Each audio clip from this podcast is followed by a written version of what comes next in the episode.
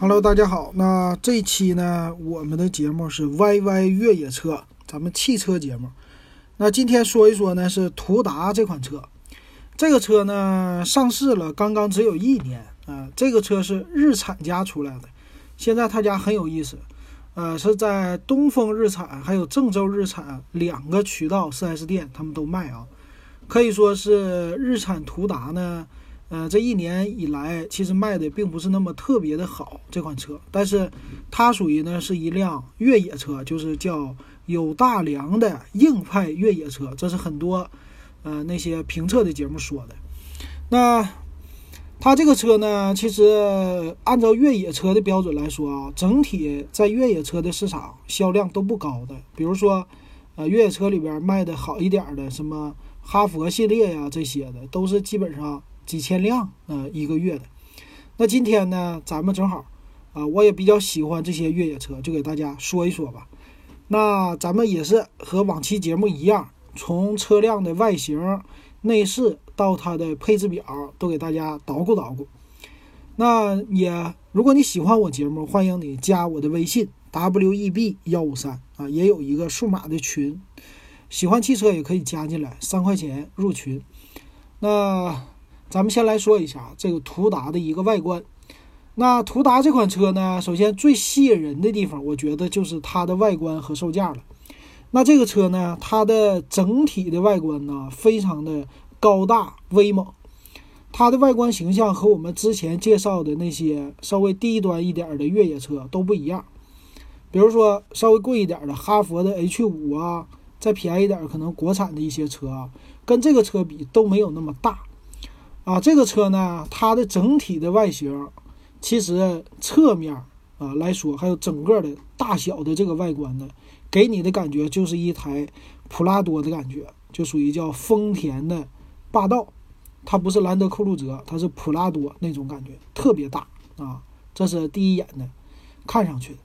那这个车呢，是因为是日产公司的嘛，它也可以说是属于叫日系的，属于合资车里的一个硬派越野车。这个是可以说在整个的日产家族里，在它的越野的 SUV 里边是非常不多见的啊，就这么一台车。那这车呢，呃，如果你之前了解过，你就知道它呢其实是从日产的一个呃叫皮卡。从这个车是改过来的，它用的整个都是皮卡的底盘儿啊，里边的内饰呢和它那款皮卡也很像。那车呢就是纳瓦拉，那个皮卡呢比这个车相对来说便宜个一两万块钱啊，这是它的一个同配置的车。但是呢，因为我们现在中国的一个国情的原因，皮卡车和呃 SUV 也好或者越野车也好，他们是有不同的待遇的。比如说皮卡就算是货车。在高速上呢，货车一般都是跑一百，跑不了一百二。那皮卡呢就可以跑一百二，啊，不是皮卡跑不了一百二，对吧？SUV 可以跑，而且 SUV 呢有节假日通行免费，这些皮卡都没有。所以呢，他们家在这基础之上做了一款硬派的越野 SUV，这也是情有可原的啊。那咱们来看看外观吧。首先来说呢，这台车整体的外观它非常的高大啊，正脸你一看起来，这车就是。非常适合那种老爷们儿开的特别高大的车。那它呢，在正脸儿可以说也是挺好看的一台车的，和他们家的途乐啊，那途乐可是五十多万的车啊，呃，有一点相像。相像度呢，主要是在他们的一个造型上。呃，途乐呢，相对于来说就是两边有个灯，中间有一个梯形的这么一个格栅，一个大的尼桑的标志。呃，两边呢，保险杠子上比较粗壮啊，看起来它的整体的保险杠子不像轿车那样，它特别的厚重显得，而且两边有雾灯啊。那个途乐呢，基本上和它的造型相比，开口没有它那么多。途乐呢，在正中间的一个进气格栅是属于两边儿啊，属于是四四个格栅的。它这车呢，就是一个大的格栅啊，属于是这种的造型不一样。那整体的给你的感觉哈，这就是一个大型的越野车，和途乐稍微有那么一点点相像的一个范儿啊，和普拉多普拉多的相像度非常高。那这车呢，侧面造型，侧面呢，我觉得就是一个和普拉多太像了的一款车了啊。整体来说，他们因为都是带大梁的吧，整体的离地间隙都非常高，加上一个侧踏板啊，它的这车呢，在边上没有任何什么腰线呐这些东西的，只有在你的啊属于第二排的那个门，再加上后排的后备箱往那儿呢有一个鼓起式的一个延伸，这么一条线，可以说呢，你说它是肌肉肌肉感也好还是什么。呃，基本上不像轿车那样的棱角分明的啊，可以说比较柔和的这种线条，非常像呃普拉多的样子啊。这是侧面，其实侧面没什么太多可说的，它没有说 SUV 那种的用的最多的悬浮式车顶没有啊，但是呢，隐私玻璃他们是带的。呃，上边呢，它默认的原配呢也没有给你带一个特别。高大威猛的一点的行李架啊，这些都没有，都需要你后期的加装。可以说侧面来说就是一个普普通通的大车。那背面呢，其实也没什么太多说的啊，属于很传统的一个越野车的造型啊。它两边呢就是刹车的灯，中间呢是一个大的格栅，属于是啊，这算是一个镀铬的亮条啊，加上一个尼桑的标志。那两边呢？车身的两边这个灯啊，就是红的。这个刹车灯呢，属于在两边斜上一点的位置啊，啊，和大部分的那种，呃，你说它是面包车、越野车、SUV 啊什么的这些，看起来都非常的像。但是和它们最大的区别不一样的是，整体这个屁股的车身的高度非常的高啊，也就是一般 SUV 啊，它在后边它底部的位置不是有一个叫防擦的，类似像保险杠一样的叫护板嘛？一般都是用银色来做个装饰，但是呢，它这个是黑色来做装饰，而且你可以看到它车后边的后桥的啊，这是它车和别人的与众不同的地方，直接就看出来这是一款越野车啊，带着大梁，整个的车身被架起来的这种感觉，可以说非常的。呃，让男人看了比较兴奋啊！再加上它的英文叫“途达”这么一个英文，其实和途乐就差个字母啊。啊，途乐是 P 开头的啊，但是在中国的话就差一个字儿。所以整体看起来啊，和普拉多摆在身边的话，就觉得这俩车，嗯，正面不像，侧面 OK 差不多，而且都属于是合资车，可以说，呃，相像度也好啊。话题性也好，他们俩都非常的像。那再来说说这车的内饰吧。啊，这车内饰呢，很多媒体他们评测了以后都觉得这车的内饰就是非常的粗糙啊，和皮卡非常的类似，等于说呢，好像是一台工具车，并不是一台给你消费者有特别好的那种感觉的一个家用车啊，因为它的售价呢，相对来说比较低，它是。从十六万九千八开始啊，到二十多万，但是呢，其实和同级别的 SUV 比起来，啊，它的整体的那个 内饰的做工哈，它没有那种说，哎，特别有设计感啊，要通透，或者说有一些韵律在里边，这些都没有。它呢就是方方正正、有棱有角，而且功能并不那么丰富的一款车。那和它同。比它价位稍微高一点点啊，但是价位差不多的哈弗 H 九，咱们国产车比起来呢，这个内饰也是非常不一样的。那咱们来说一说哈，首先来说呢，它的方向盘是比较古老的一个，嗯，叫日产家比较有特色的，属于是三辐式的比较大的这种方向盘啊。它的方向盘只有最高配上呢有一些是这种导航的按钮。啊，就是一些什么调节的量键呐和定速巡航的这些，但是呢，它这个有好处，就很多人买来这车之后啊，它的配件、方向盘的定速巡航什么的配件特别好改，因为和之前的什么纳瓦拉呀，还有其他车型啊都是通用的啊，这一点上很好。然后仪表板呢也是很普通的，中间一块屏幕。啊，两边呢就是两个大圆圈，一个转速表，一个时速表，该有的信息简简单单的给你呈现啊，这种的。而且呢，它的出风口也非常有意思，它的出风口呢在正中间呢，就是两个属于叫，算是梯形啊，不算是梯形，就是长方形的一个出风口啊，很普通。啊，中间的位置呢，有一块高档一点的，有块七寸屏；低档一点的车呢，就是最普通的一个收音机。还有呢，下边下边就是真正的旋钮式的啊，最低配的车就是旋钮式的空调，然后高配一点的车是按钮式的空调，可以说跟轿车啊什么 SUV 都比不了，非常非常的简单和普通。啊，这一套内饰拿到国产车里，也就是五六万块钱的车就能做出来的这种。低配车的一个内饰啊，可以说这不是它车的一个卖点啊。那其他方面呢，还有意思的就是它在正副驾驶两边靠窗的位置那个，呃，空调出风口，它这出风口呢用的是圆形的那种设计啊。这种设计可以说，呃，十几二十年之前的车用这种的设计啊，现在一基本上用的不多了。所以这个车呢。一到仪表板的内饰上，我们只能说它停留在十几年前的那种真正的叫工具车的一个按钮式啊，啊，还是说什么简单呐、简洁呀这种设计啊，基本上就是这样。你说的好也挺好，比较简洁；你说的不好呢，啊，就是没有设计感啊。但是呢，够用啊，基本的东西全都有啊，这是它与众不同的一个地方啊。那其实门板子这个啊，和整个的内饰也是差不多的，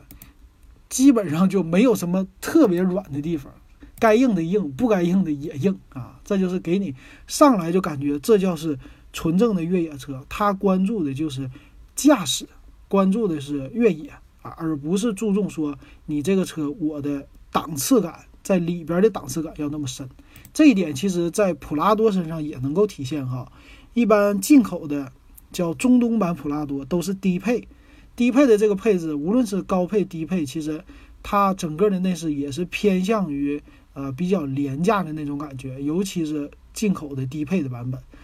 所以，但是呢，为什么那车还卖的那么好呢？主要来说，一个是它高大威猛，还有一个就是啊，这车越野能力比较强。所以，途达呢跟它很有异曲同工的妙处啊，可以说。那再来说呢，座椅方面，座椅方面呢，这也是很多媒体评测完了以后啊，对它的座椅的就是赞不绝口啊。它的座椅呢，就是正宗的一个日产的大沙发的座椅，说是特别的柔软，舒适度很好，跑长途很舒适。那它的低配车型呢是没有天窗的，高配车型呢有一个，呃，不是那种全景天窗，属于是一般的天窗啊。那座椅方面呢？其实一会儿我们在配置表说吧。低配的就是织物的座椅，所以这种座椅啊，其实也有好处。好处呢就是，呃，相对于来说的，它的打理比较好打理，低配版的。但是呢，舒适性又那么很好啊，这个长时间的磨损度又不多啊，这是它这车的一个特色。那第二排的座椅呢，相对于来说比第一排它是高出来的，叫什么影院式啊？再说很多的。呃，越野车硬派的这种越野车都是这样的造型啊，这个倒是没什么可说的了。那另外呢，就是里边啊，除了那个里边的这些简单的内饰之外呢，它是后备箱。后备箱呢是在呃媒体的评测上来说呢，它这个车预留了七座的这种设计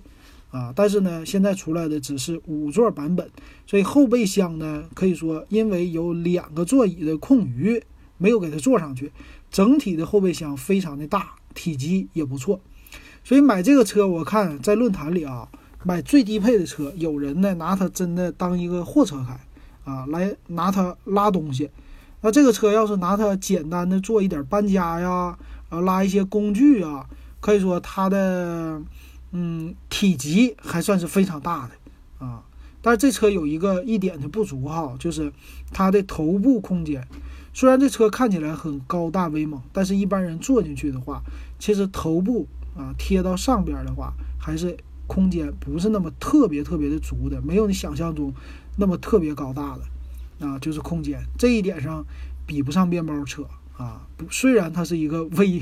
高大威猛的一款越野车，但是没有面包车的那么大的头部空间，这是它呃相对于来说在驾驶的时候头部空间不足的地方。但是其他方式大家还是觉得都不错的。这种从网上的评价来说的哈，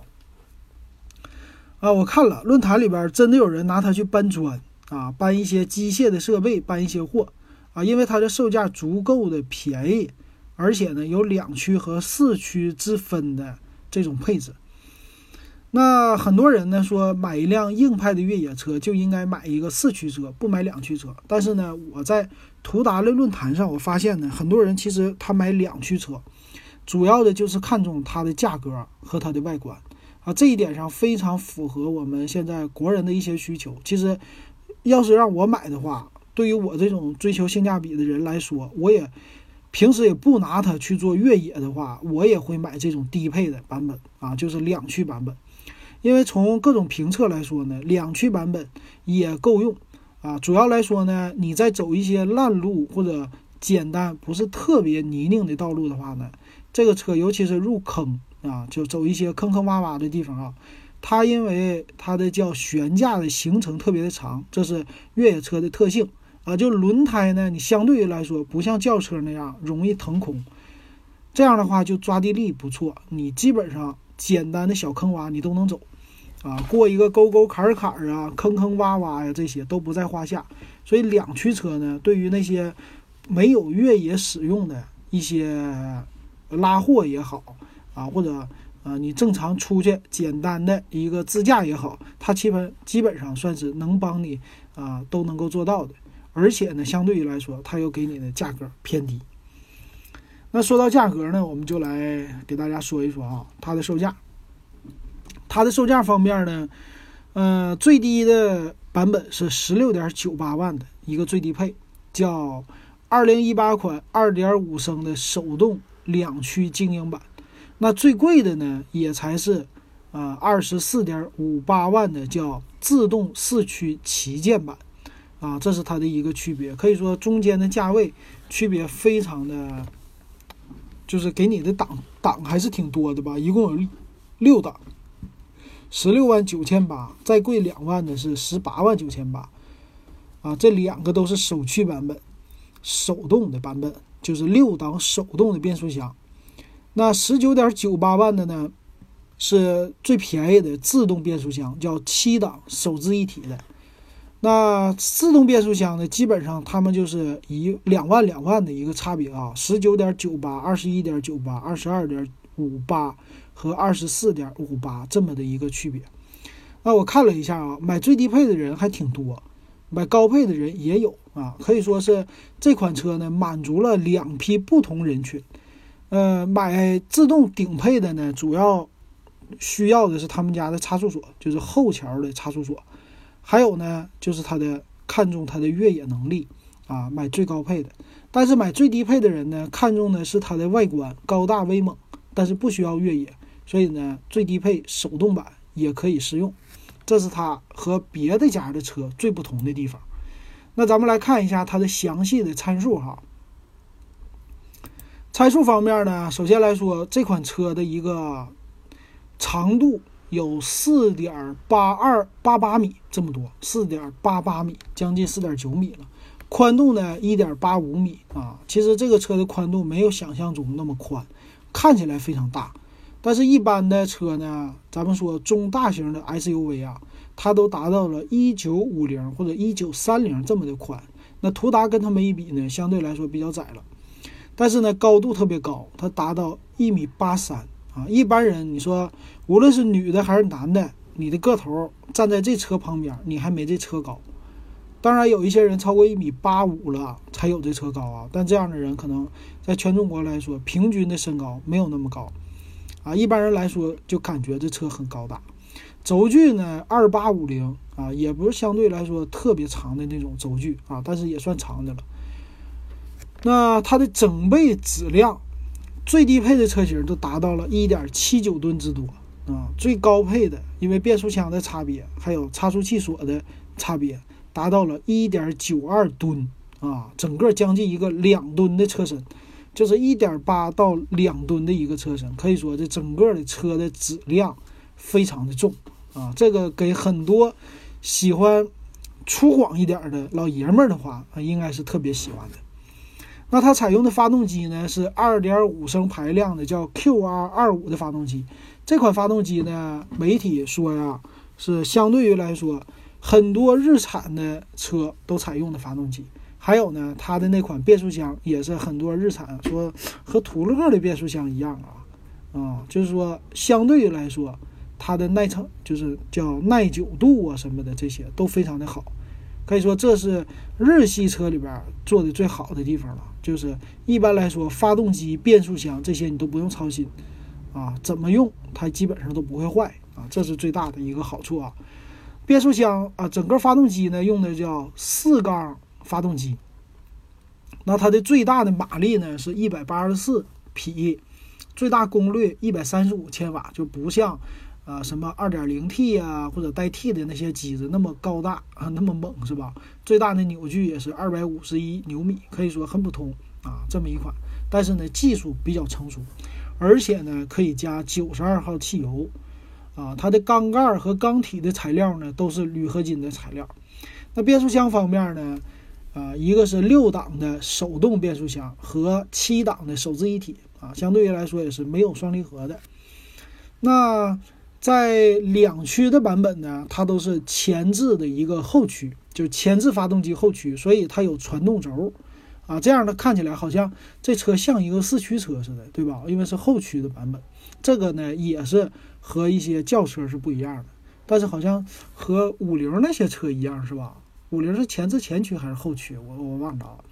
然后高配的四驱的版本呢是有两款的，都是自动的啊。这种呢是分时的四驱功能，你可以在车上来调啊，四驱高速、四驱低速。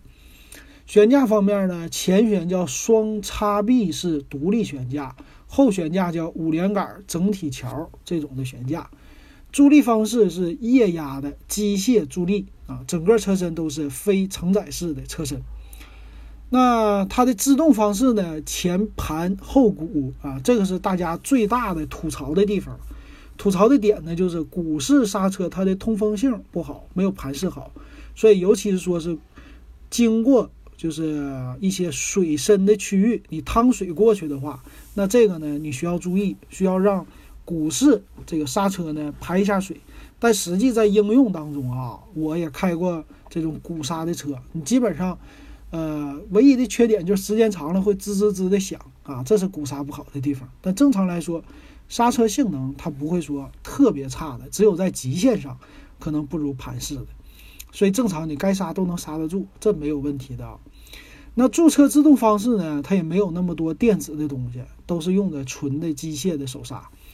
所配的轮胎呢是十八寸的大轮毂啊，这轮毂比较大，所以轮胎显得也特别大。然后呢，二五五六零的一个胎。备胎呢是放在车底部，就是在你后备箱底部的这位置，在底下，全尺寸的一个备胎啊，可以说出去玩什么的不用担心了啊。那在安全性方面，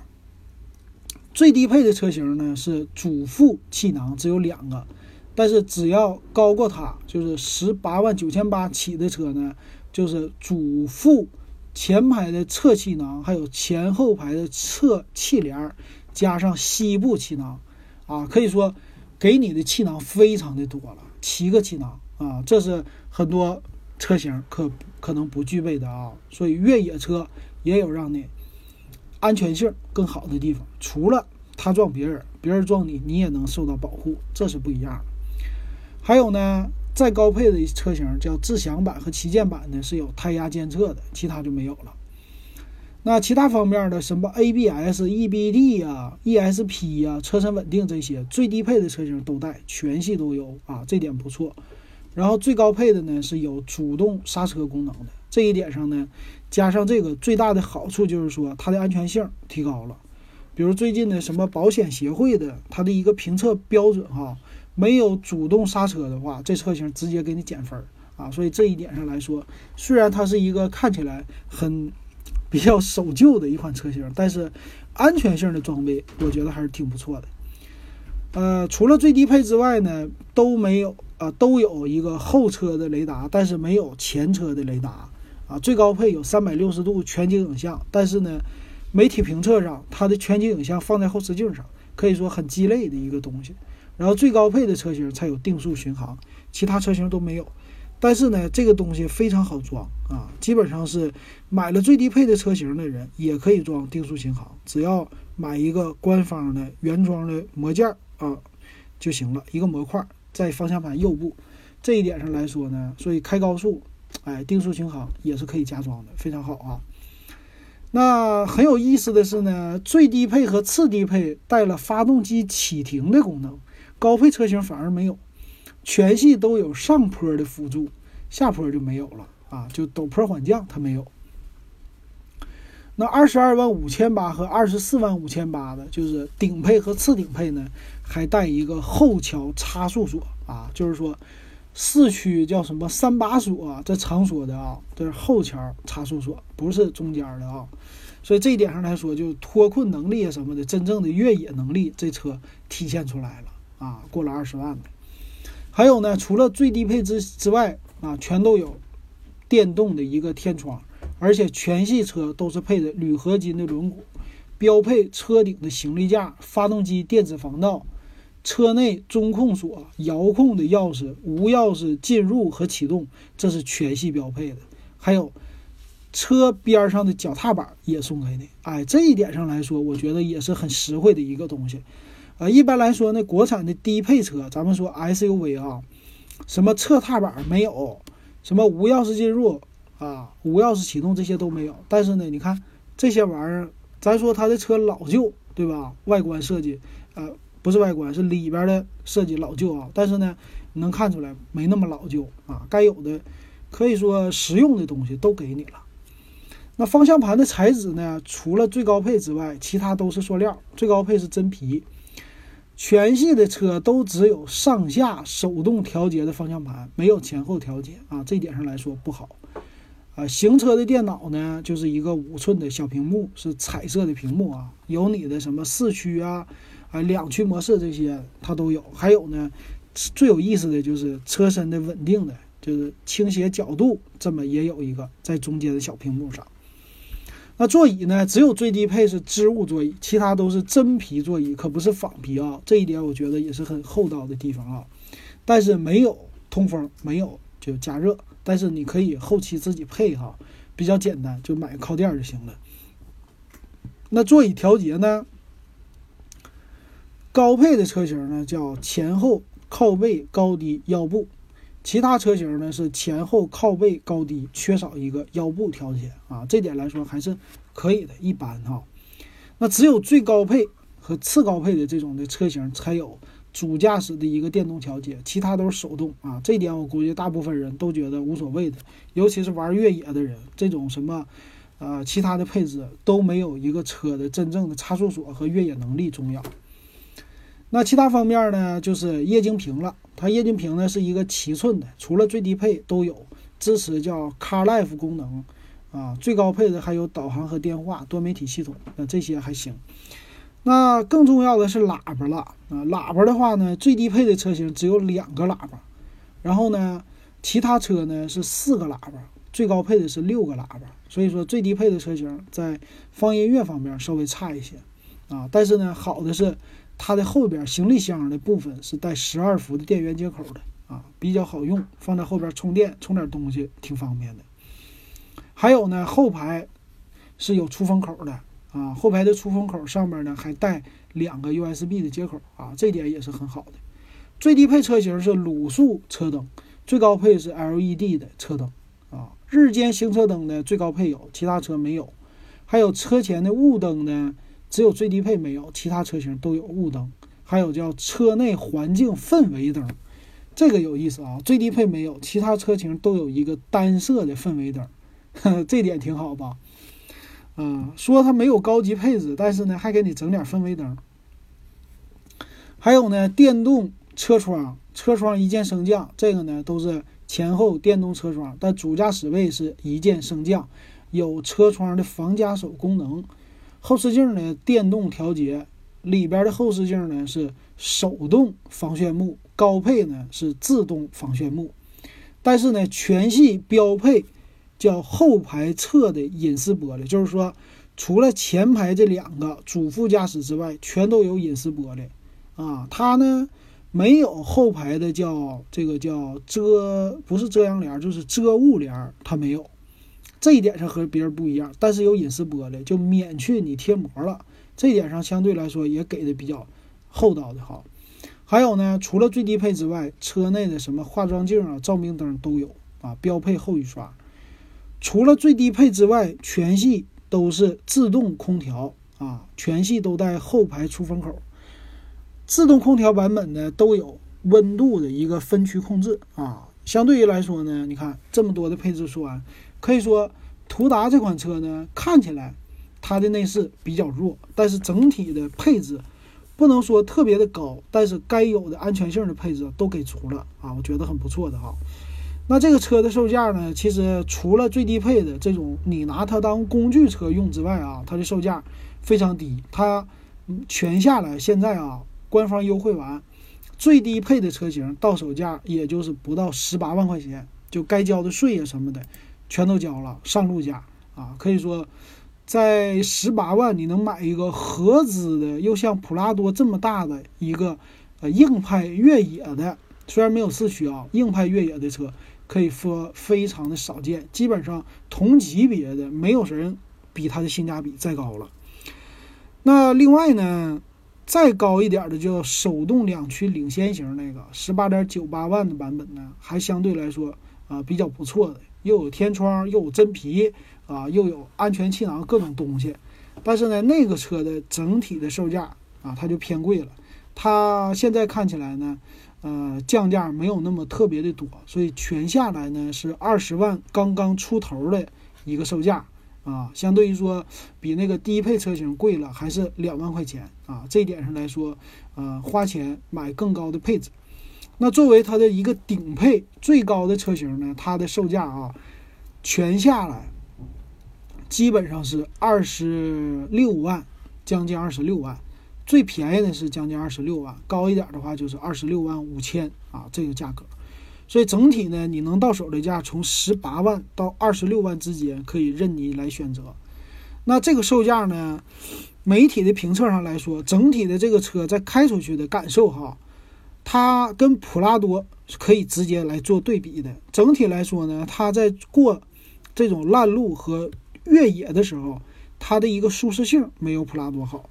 但是呢，它的通过性。其他越野方面的东西和普拉多可以说是不相上下的，而且它的动力，普拉多是低配的2.7的版本，整体来说比这个车要贵将近二十万啊，这么一个售价，所以它的性价比来说非常的高啊，这是它可以说很有话题性的一个特点了。那这个车呢，我觉得啊，像一些越野车呢，在北方地区卖的特别好。啊，东北啊，内蒙古啊，有一些什么西藏啊，这些地方属于是刚需。但是东北呢，很多买这车就是为了面子，是吧？所以这么一个低配又像普拉多的车啊，可以简单的花少点钱就满足面子，可以说，呃，很符合某些人的一些需求啊。比如说我我的这需求，如果让我买的话，我可能如果只在城市里开，偶尔出去旅游的话，我可能会选这个。到手价十八万到二十万的这两款的一个低配和次低配，基本上两驱就够用了，又可以呃开出去唬人啊，又可以出去自驾，舒适度也够。而且呢，因为它是日产的，相对于来说保值率应该也不是那么特别的差，所以还是挺好的一款车的啊。好，那今天说这个 YY 越野车的途达，我们就给大家说到这儿。